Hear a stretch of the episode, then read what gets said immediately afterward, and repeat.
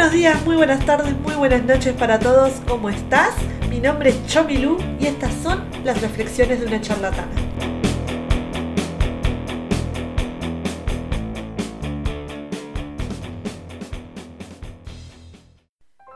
Bueno, primero quiero darles la buena noticia que todo lo que estuve hablando en el capítulo 22 finalmente se cumplió, se llegó. El paso que faltaba fue exitoso. Y ya lo conté en Twitter y en... Estoy con Twitch, disculpen, tengo la, cabeza con Twitch, que ya vamos a entrar ahí, pero... Eh, con, en Twitter e Instagram ya conté de qué se trataba el famoso secreto. Así que estoy muy feliz en esta nueva etapa y quiero tratar de seguir cumpliéndole a ustedes que están del otro lado, me están acompañando un montón y se los agradezco muchísimo el apoyo que tiene este podcast. Para mí significa mucho, mucho que se tomen su tiempito para escucharme y, y si alguien aplica alguno de mis consejos para mí es genial. Pero bueno, no todo es color de rosas y de eso se trata el capítulo de hoy.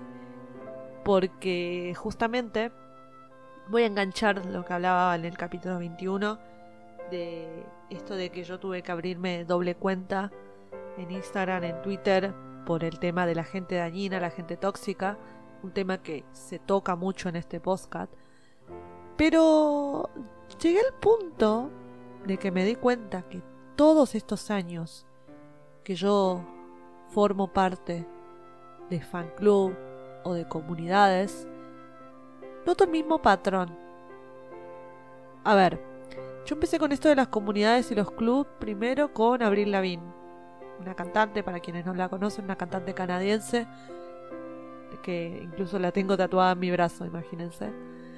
Eh, es una mujer que yo admiro muchísimo y a mí me daba mucho placer encontrar gente que tuviera el mismo fanatismo que yo.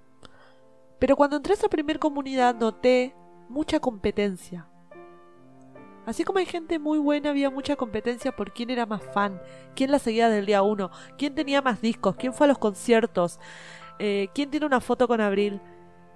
Ya esas actitudes no me gustaron, y cuando se intentó hacer un club de fans local, de donde yo vengo, había mucha competencia y gente que realmente no estaba interesada en el proyecto vamos a adorar a Abril, entre comillas, sino que estaban por por buscar a una novia o algún amigo. Buscaban hacer sociales, que no era la idea principal del fan club. No estaban con la intención con la que se creó el fan club. Y a medida que fui creciendo fui parte de otras comunidades, como la comunidad de la lucha libre, la comunidad otaku, la comunidad ahora que estoy con los streamers de Twitch, que por eso dije Twitch al comienzo, ¿no? Pero noto el mismo patrón en todos lados. Y es algo que digo, ¿por qué? ¿Acaso yo estoy eligiendo mal los clubes donde estoy? Siempre está el que se cree superior al otro, el que te busca hacer daño y el que quiere marcar un terreno de líder. ¿Por qué? Si todos estamos en lo mismo por el mismo motivo, esa competencia de nenes de 5 años de yo tengo esto y yo tengo lo otro y yo tengo esto. Es algo agotador. Y todo este tiempo pensé que la culpa era mía porque por ahí mis actitudes caían mal o no elegía las comunidades correctas. Pero me pasó algo interesante. Esto viene de hace un año ya y lo refuerzo en estos últimos meses, que primero hablé con mis amigas. Mis amigas me decían mucho, estás rodeado de gente muy tóxica, por favor, alejate. Y yo decía, ¿dónde? ¿En qué parte está lo tóxico? No lo veo. Pero ellas mismas notaban que yo me estaba metiendo en problemas, en líos, en discusiones, ventilando cosas de redes sociales porque justamente esta gente que yo no conozco y que están detrás de un teclado me buscaba hacer daño. Y no es algo que me pasa a mí sola, es algo que le pasa a mucha gente. Mis amigas, también algunas del fan club de algún cantante, me han contado que son como hermanas, pero nunca falta la que quiere ser superior o la que se molesta con la otra cuando le va bien.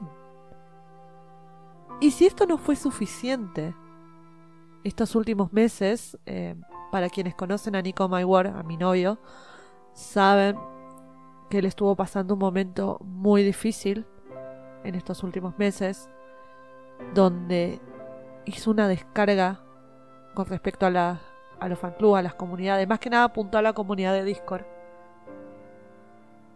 Y fue tan chocante lo que dijo que molestó. Molestó, lo difamaron, inventaron cosas. Y es como que él me decía mucho, pasan los años y yo tengo que lidiar con esto siempre, ¿por qué? Si ya está, no les hablo, no les molesto, ¿por qué me tienen que traer lo malo del pasado? ¿Y por qué cada vez que yo quiero hacer contenido viene alguien de la comunidad tóxica y me viene a hacer daño? Ustedes no se imaginan lo que Nico se reprimió todo este tiempo hace un contenido increíble en redes sociales. Yo los invito a que lo busquen en redes sociales. Y va más allá del cariño personal que yo tenga por él.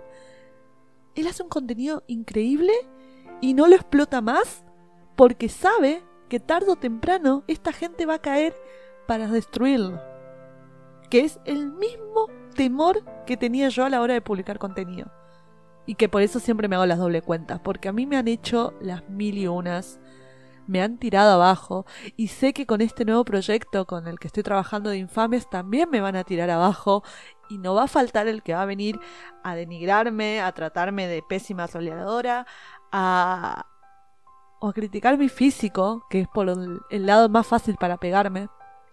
Y ojo, no lo quiero hacer muy narcisista esto, yo estoy contando experiencias personales mías y de, de mi entorno, pero yo sé que esto pasa más de lo normal y yo no quería, daba muchas vueltas para grabar este episodio, hasta que pasó algo con gente que quiero, gente que quiero que fue difamada en Twitter.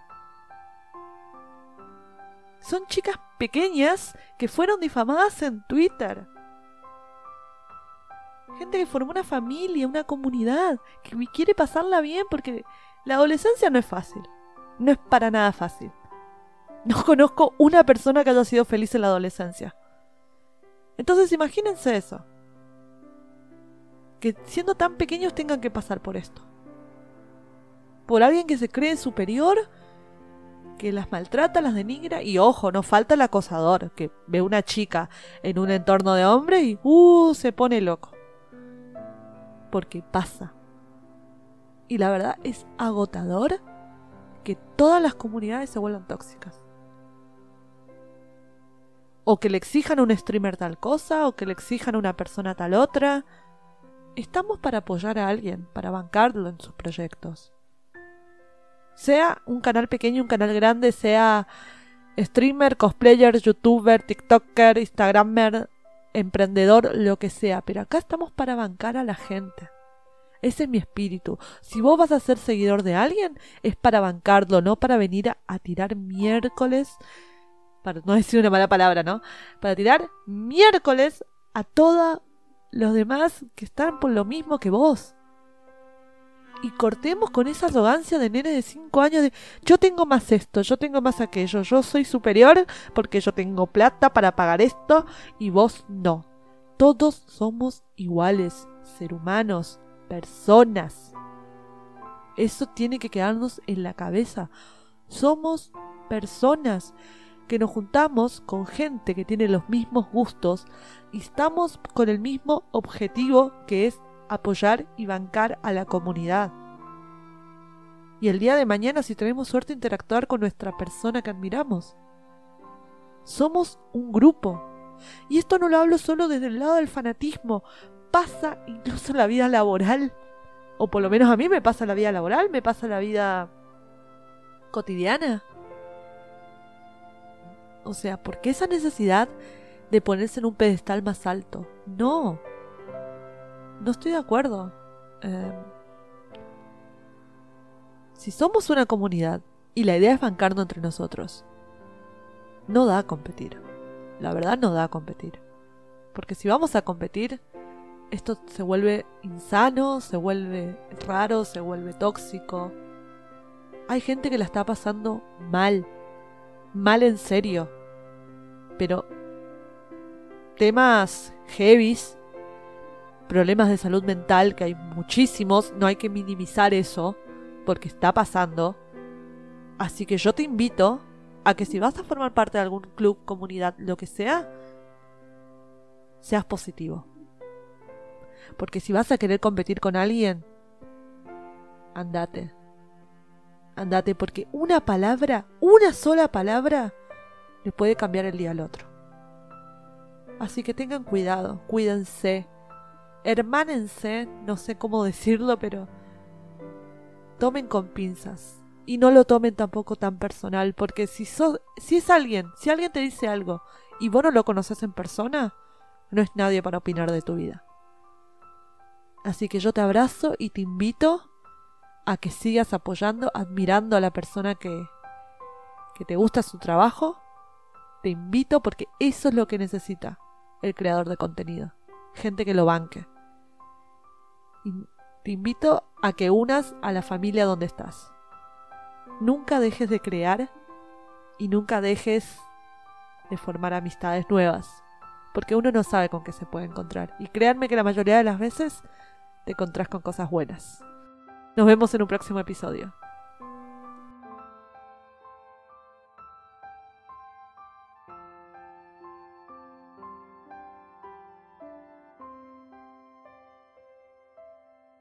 Hasta aquí el episodio de hoy de Reflexiones de una charlatana. Podemos seguir hablando de este y otros temas en mi cuenta de Instagram arroba chomilu. C-H-O-M-Y-L si te gustó este episodio, te invito a que lo compartas con quien quieras. Suscríbete a esta plataforma para enterarte cuándo se estrena el próximo episodio. Que tengas una hermosa semana y no te olvides, la vida es una montaña rusa, pero depende de nosotros tomar el control. Hasta la próxima.